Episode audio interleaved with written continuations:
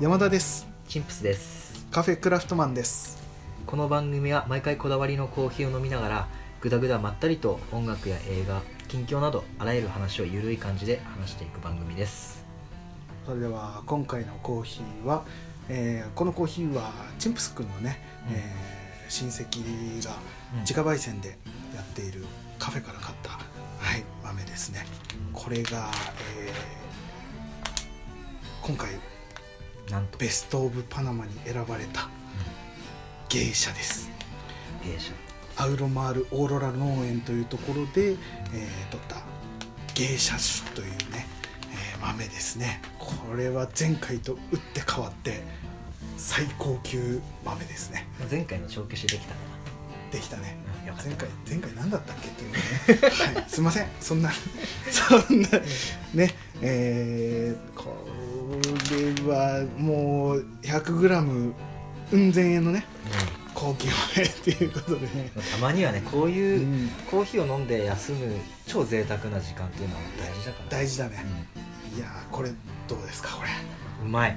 これねも本当に。うもうね入れた時から香り半端じゃなかったもんね。うん。てかあれか豆の袋開けた時からもう半端じゃなかったね。うん、俺もともとそんなにフルーティーなよりかは結構濃いめが好きなんだけど、うん。苦苦味っていうのかな、だけどこの芸者に関してはうん。もともとフルーティーがそんなに好きでない俺でもうん。スッとまろやかに入ってくうんる酸味ですごい美味しいさすがベスト・オブ・パナマさすがベスト・オブ・パナマだね。その歌い文句でやられちゃったよね。いまいち何のこっちゃ分かってないけど。いや本当このあの酸味もあれなんだよね。なんか、うん。きつい感じじゃなくね。本当に上品な酸味でうん。プラスその香りが相まってというか。まあ名前を聞いちゃってっていうのもあるかもしれないけど高級感のある。これは朝入りで？これは浅入り。朝入りの。うん。これは美味しいコーヒーですねでもねうん。豆も上等だけど、うん。やっぱねハンドドリップで入れる方のねお。腕もここで試 試されるっていうと言い方あれだけどうーん。いかにこの後は味がこう口にね風味が残ってるかっていうのもやっぱち違ってくるわけじゃんね。さあ入れ方によって全然味変わっちゃったりもするからね。そう。でまあ前行った時に、ーうん。あのさコーヒー3杯分うんの豆を使ってコーヒー1杯で抽出するやり方で飲ませてもらったんだけど、うんうんうん。まあ、それもまたね全部が丸かった。もうと角がない。コーヒー3杯分の豆をしかもおあれで同じベスト・オブ・パナマの芸者が。この 100g うん千円のねうん千円の豆を1杯分じゃなくか。あそうか。3杯分の豆で1杯を抽出して飲むっていうなんちゅう贅沢なそんな飲み方で飲んだらまた感じが違うんだ。これとは違う。もっとねなんだろう丸みがあってうんうんうん。なんだろうな。もう本当にトゲがない。うん優しい。あれか。包まれてるから。芸者ね。なんかねあれだよね。結局その酸味が強めに出ているのがその豆の濃さでさらにこの酸味を強く出しすぎないというかっていう感じになるのかね。それで丸みが出るっていうことなのかな、うんでもね山田君も長年入れてるじゃん。まあ気づけばね、うん。だからすごいうまかったこれ。この入れ方も全然うまい。いやありがとうございます。なんだっけ山田君の入れた入れ方は？これなんなんだろう。何種何式ってわけで何何式でもないね。でもあれでしょ？教わってそう。前だいぶ前になるけど仙台にあるロジーナっていうね、うん。お店でコーヒー教室無料コーヒー教室っていうのをやってて、あありがたいねね無料なのにね2回通う通わないと全部教えてもらえないっていう 2回通ってそこで入れさ入れ方を教えてもらって、うん。入れる入れ方だから塩水のドリッパーを使って粗挽きで引いて、うん。えーじっくりとねゆっくり入れるっていうやり方をやって今日も入れてみました、また俺の入れ方と違う入れ方だったからすごい面白い。見てて面白かったし俺とはまた違う味の出方そうだね。人それぞれまた入れ方と、うん。ね、味の好みも出てくるから、うん、それぞれがね楽しめる。いや美味しい。ねいろいろもう美味しすぎてもうガブガブ飲んだらもうもはやないぐらいの勢いでさ。そうだね。もうねお互いもうあと一口二口しかないっていう。まあまあまあそういうねその一杯を大事に飲むっていうのもいいけど高級なのにいつも通り飲むっていうのもねまたそれもそれで贅沢な、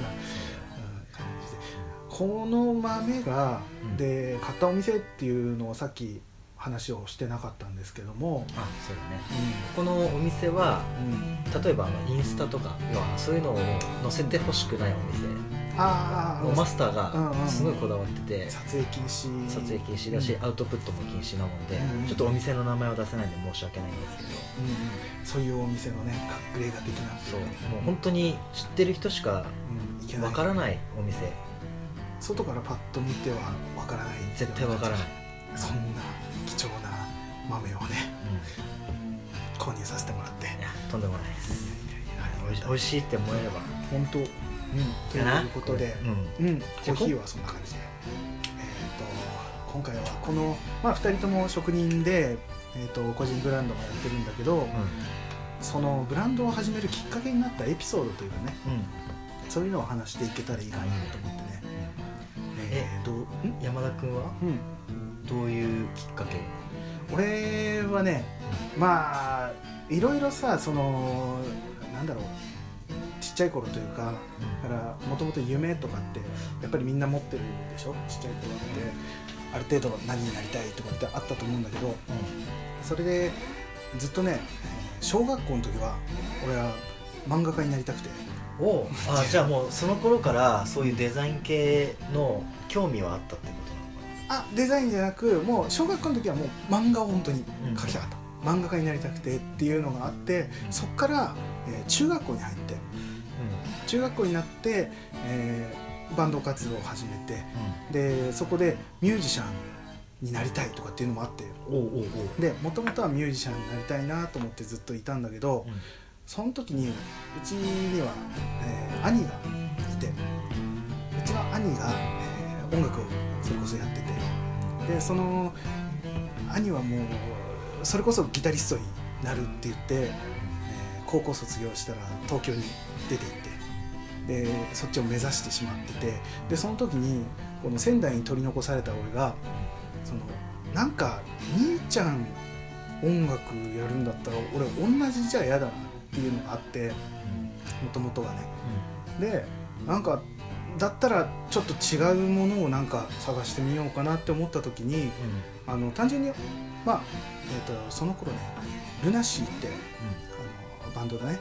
が好きでずっと聴いてたんだけどそのライブビデオを見てた時にあのルナシーのギタリストの杉蔵って今はあの x ジャパンのあのギターギタリストとしてもやってたりするんだけどその彼がライブビデオでこう演奏してる時につけてたあのシルバーアクセがめちゃくちゃかっこよく見えてそれがねあのゴッドサイズっていうブランドなんだけどそのブランドのアクセサリーがめちゃくちゃかっこよく見えてあれこのアクセサリーシルバーアクセサリーってそもそも作る人っているよなってそこで考えてでもう俺かっこいい仕事をやりたかったからその頃ね。いやいやうん。男の子はみんなそう。やっぱりそういうね、あのどこかしらで絶対抱えてるものだと思うんですよ。うん、そのかっこいい仕事っていうところであれアクセサリー作るのってかっこいいじゃんと思ってそこから調べ始めて中1かな中1の時かな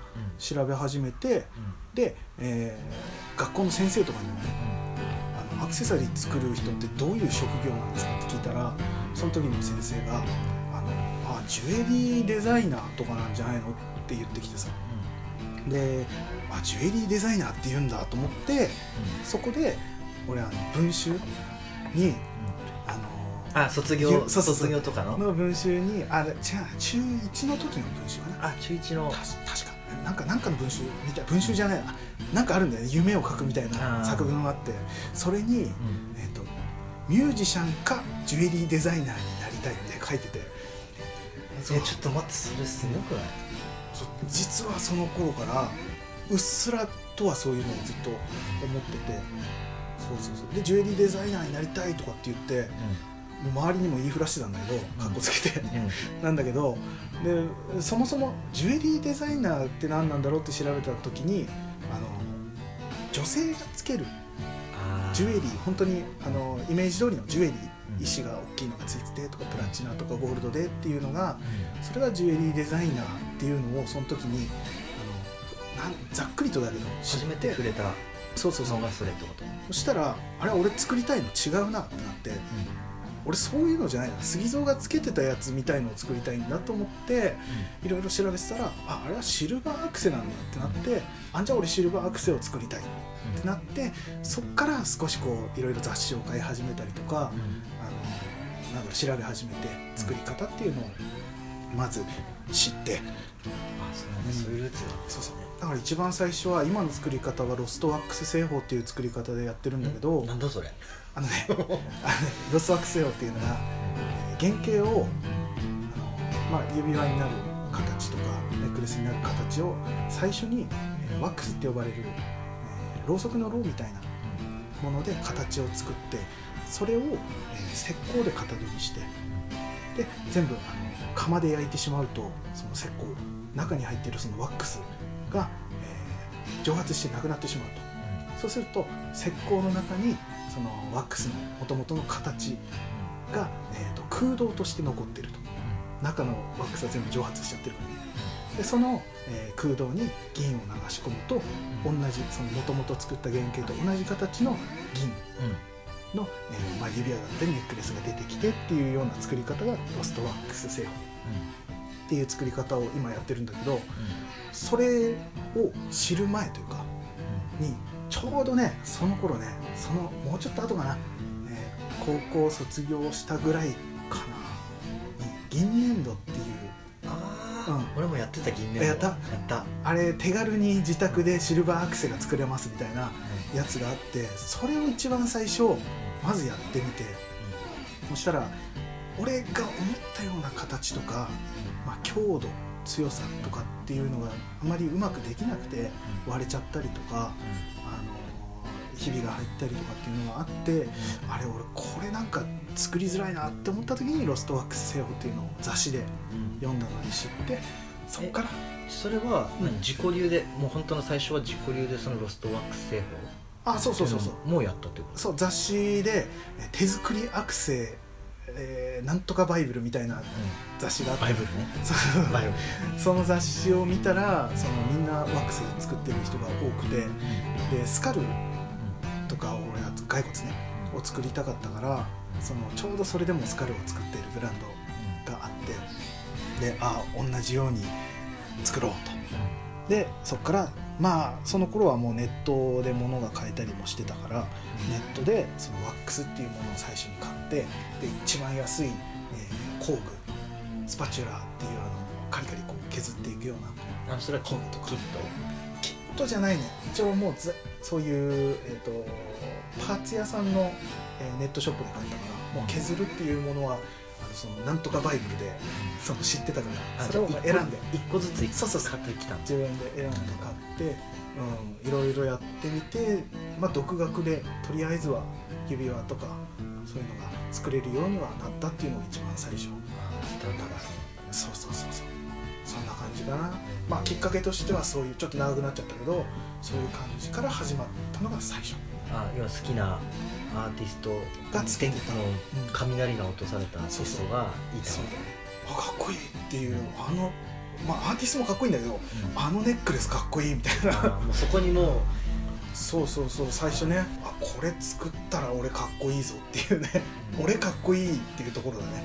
そこでも本当一番そうだと思う。憧れ、うん、っていうところからだったな。まあそういう感じ。あの時高校生の時に初めてのロう、うんうんうん。そういう色だったもんね部屋がね。コーヒーと、まあねそうかっこつけのね あの中二病と言われいやるいやいや。そうそうそうそう。いやいやもう一生中二病でいこうと思ってる。いや俺もう中二病じゃなかったの当時。そう楽しいからね中二病はいいのかなそれ。いいと思う。チップス君はあどんなのがきっかけ？きっかけ？うん。まあ俺も昔中学校の頃からうんっていう話はなく。あ、はい。あれ？と あれ？と思ったけど。なんだったら俺中学卒業のうん。あのなりたいうんうんもので二郎みたいなベーシストになりたい。う んグレーのね。流行ってたからあの時、あの時はみんなグレー好きだったからね、はうん。あで俺もバンドやってた時ベースやってたから、うんうんうん。あのもうベースイコールもう二郎でしょみたいな。あのスーパーサイヤ人みたいな髪型してたよねジローね。あの頃ね。あったよねちょっとワックス買って、はい髪を染めれなかったけどツンツンにしたりとか、遊んでね。あ流行っていうふうにうん。昔からっていうわけではなく、なくあの大きいお金をはたいて買った革財布が影響を受けたわけじゃなくて、何個か買買い続けていってで初めてあの花柄のカービングの入ってる財布をうんカービングって言ってあの革に切り込みを入れてうんスタンプであの浮き彫りにさせていく、もえー模様を入れるっていう。ねうん。でそのロングウォレットの中で一番なんだろうカービングであの出てるのがその花柄も代名詞みたいな花柄を持ってたんだけどでその時ちょっと思ったのは、うん。花柄って、まあ、いろんな形はあるにしてもうん。みんな同じようなの持ってるなと思ってその時は思ってたのね。うんで財布を買い替えなきゃいけないなっていう時にうん。あのブルーオリジナルっていうブランドおうそこで出してたあのブルーオリジナルの財布を買った時にうん。買った時にじゃないなもう見た瞬間だねお。うあのドクロとデビルの彫ってあったやつがあってめちゃくちゃかっこよくて。あのカービングが花とかじゃなくもう全然そうそれとデザイン。あのかっこいいなと思って手にしてでもちょっと手がちょっとまだその時は届かなくて温めておいたんだけどどうしても諦めきれなくてその財布をゲットしてお。うで使っててなんだろうもともとそのデザインの方向性も、まあ、デザインの話になっちゃうけれどもトラディショナルタトゥーとか？トラディショナルタトオールドスクールみたいな感じの。ゥー昔の海兵隊がアメリカの海兵隊がうんうんうん入れ墨を入れてるようなタトゥーを入れてるようなうん。柄っていうのか柄というと,、えーとな例えば代表的なスワロースワローとかああはいはいはいはいはい。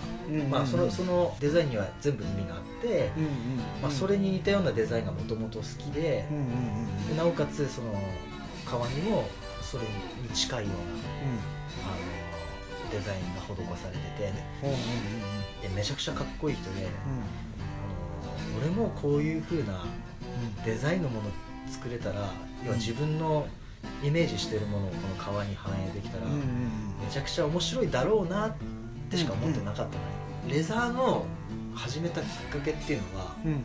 なんか趣味作ろうと思ってやり始めたの。でいろいろんなちっちゃいの簡単なの作っていく過程でさやっぱ絶対財布とかも作りたいってなってくるわけじゃん。うん。でその時にあのカービングの本をペラペラ見てたらちょっと待てよってあの俺が持ってるブルーオリジナルのように俺もちょっとデザインして自分が描いたデザインをちょっと作ってみようかっていうのがきっかけでうん。なんだろうそういうカービングっていうのをやり始めたんだけど、え最初のそのさ、えー、と趣味としてというかなんかやろうと思ってレザーをやっぱり自然と選ぶというか、まあ、やりたかったことというか最初のうちは、まあ、ちょっと小物とかをちょこちょこ作ってた感じでその流れでやっぱりウォレットってなった時にそのあそういえば前に考えていたそのデザインを入れたいっていうのがふっとぐわっと出てきて。ああはいはいレザーももともとは、あのプレゼントでうん。手作りのキットでもらったのがきっかけで、ずっと作っ使ってたんだけどあうん。俺もこういうのちょっと長く使えるものを作作りたいなっていうのが、うんうんうん。まあ、レザーの入り口かな、でその入り口で作ったのと、うん。ちょっと自分があやってみたかったのっていうのが、あのやっと最近うまくこうんう合わせれるようになって、うん。俺が売り出していきたいのは自分の描いたデザインをうん入れたウォレットとかを入れていけたらなと思ってかっこいいものを見てあこう俺もこういうの作ってみたい。あこう仕事をしながら趣味としてやりつつ、その憧れというかもともとあった憧れがずっとこうなんだろう自分の中に眠ってたのがそのその趣味としてやったのがきっかけでちょっとその思いがこうバーッと一気に出た、出てきて蘇って。そう。あまだ山田君みたいになんだろう経験が長いわけじゃないからもっと模索しなきゃいけないことところってたくさんあるけれどもでもやって自分らしく表現できるのは何かなと思ったらやっぱりそういうあの定番もいいけれどもちょっと自分のオリジナルっていうのかな。そのまあそこがやっぱり出発の人一番最初ブランドとしてのね出発の一つとしてやっぱオリジナリティっていう自分のイメージだったりを形にしてっていうところからがやっぱり一番大事な部分というか。だしあともともとあの絵も、いろいろどっかに描いてみたりとかうん。もしてたので、落書きじゃないよ。壁にとかじゃないよ。あ 違うよ。スプレーとかじゃなくて。違う違う違う。あ違う。街に書いたとかじゃない。街にまずちゃんと紙に書いたのね。そう紙。にまあそういうのもあって一気にこう溢れ出て。うんうんうん。うんずっと多分そのさレザーでブランドをやろうとかっていうこと以前にもうずっとこう蓄積されてきたこう思いというか、うん。イメージというかそういうものがどんどんどんどん積み重なったのが、えっと、形としてねドンと出せるような形になったっていうことがね中ではもうすごい楽しくてしょうがない。うん。作るのが楽しいのは大事だよね。一番大事だね。うん。山田君もオリジナルで作ってるでしょ、うんそのデザインとかうんうん。もファッて出てくるデザインはねパッと出てくる時もあるし、考えてこういう感じのがいいかなと思って考えてうん。出てくるというかあそれテーマを決めてとかそうそうそう。こう今こういうの作りたいなとかこういう風なのを出していけたらいいなとかっていうのをあのーなんだろう考えてでもともとやっぱりその蓄積されたってさっき言ったけどあのーなんていうんだろう引き出しというか自分の中でのデザインの引き出しみたいなのもどんどん増えてきてるからこの引き出しにあるものとこの引き出しにあるものを組み合わせて、こういう新しいデザインにしようとかっていうのをその時その時で組み合わせて作れるようにもなゼロから急にポンとオリジナリティっていう風にイメージが降りてくることもあれば今まで作ったものの組み合わせで新しいものを作るっていうそうだよな、うん、そういう感じだからそうだね。あとはもう思いついた時はその時にもうパッと何かしらに書いてデザインとして、まあ、雑にでも書いといて後からきっちりあのデザインにしていくっていうような感じかでもあれだよねデザインを作る上でもさな急に降ってきてもやっぱりそのうまい下手っていうのはさいかにこう書いて普段から書いているかどうかもさそうだね。絵とかデザインもそうだけどわあそうだね。続けないとなんだろうスポーツ選手もそうだけどなまるっていうか感覚っていうのはどんどんなまっていくからやっぱ日頃からそうだよね。うん。本当にまあ落書きとかでもいいんだと思うんだけど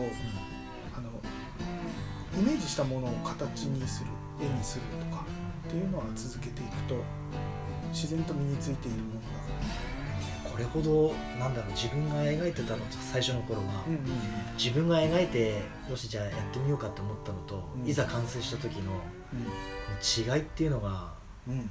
そこですげえ難しいなってオリジナルの難しさがすごい分かったねあの時確かにね。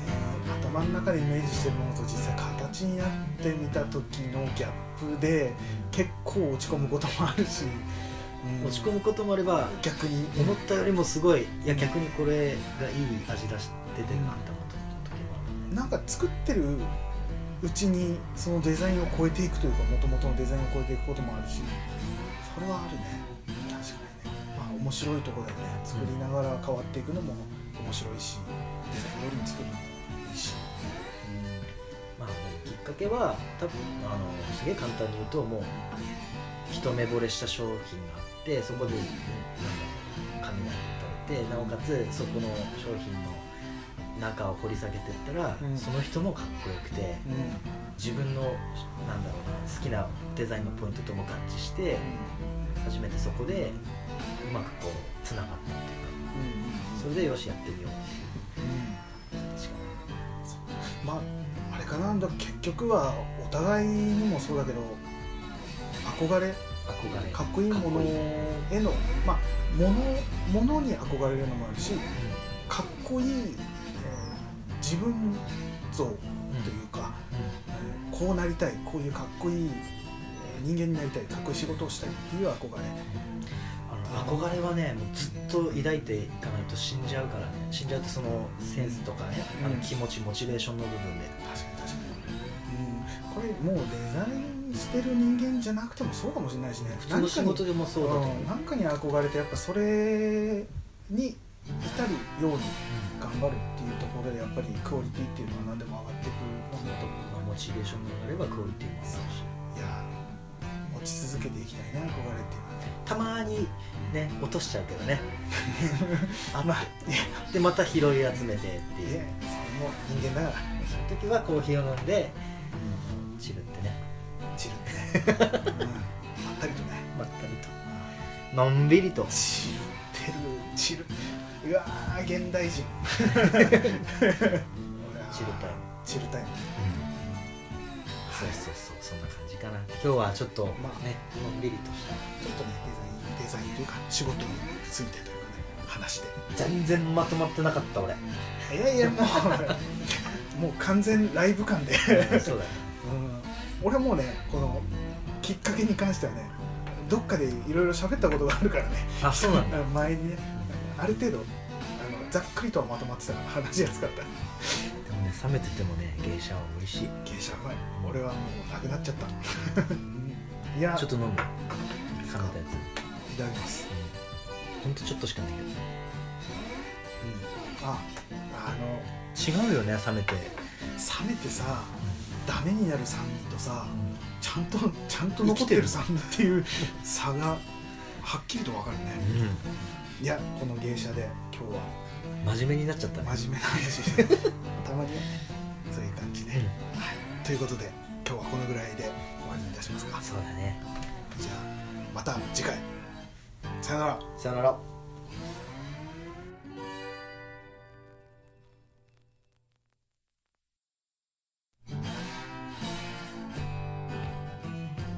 仕事お疲れ様です。コーヒーを飲んで一休みしてくださいね。カフェクラフトマンはいかがでしたか？皆様からの番組へのご意見ご感想などございましたら cafecra アットマーク gmail.com までお願いします。ツイッターからは「ハッシュタグカタカナでカフェクラ」でお気軽につぶやいてくださいね。ほのぼのしてほしいの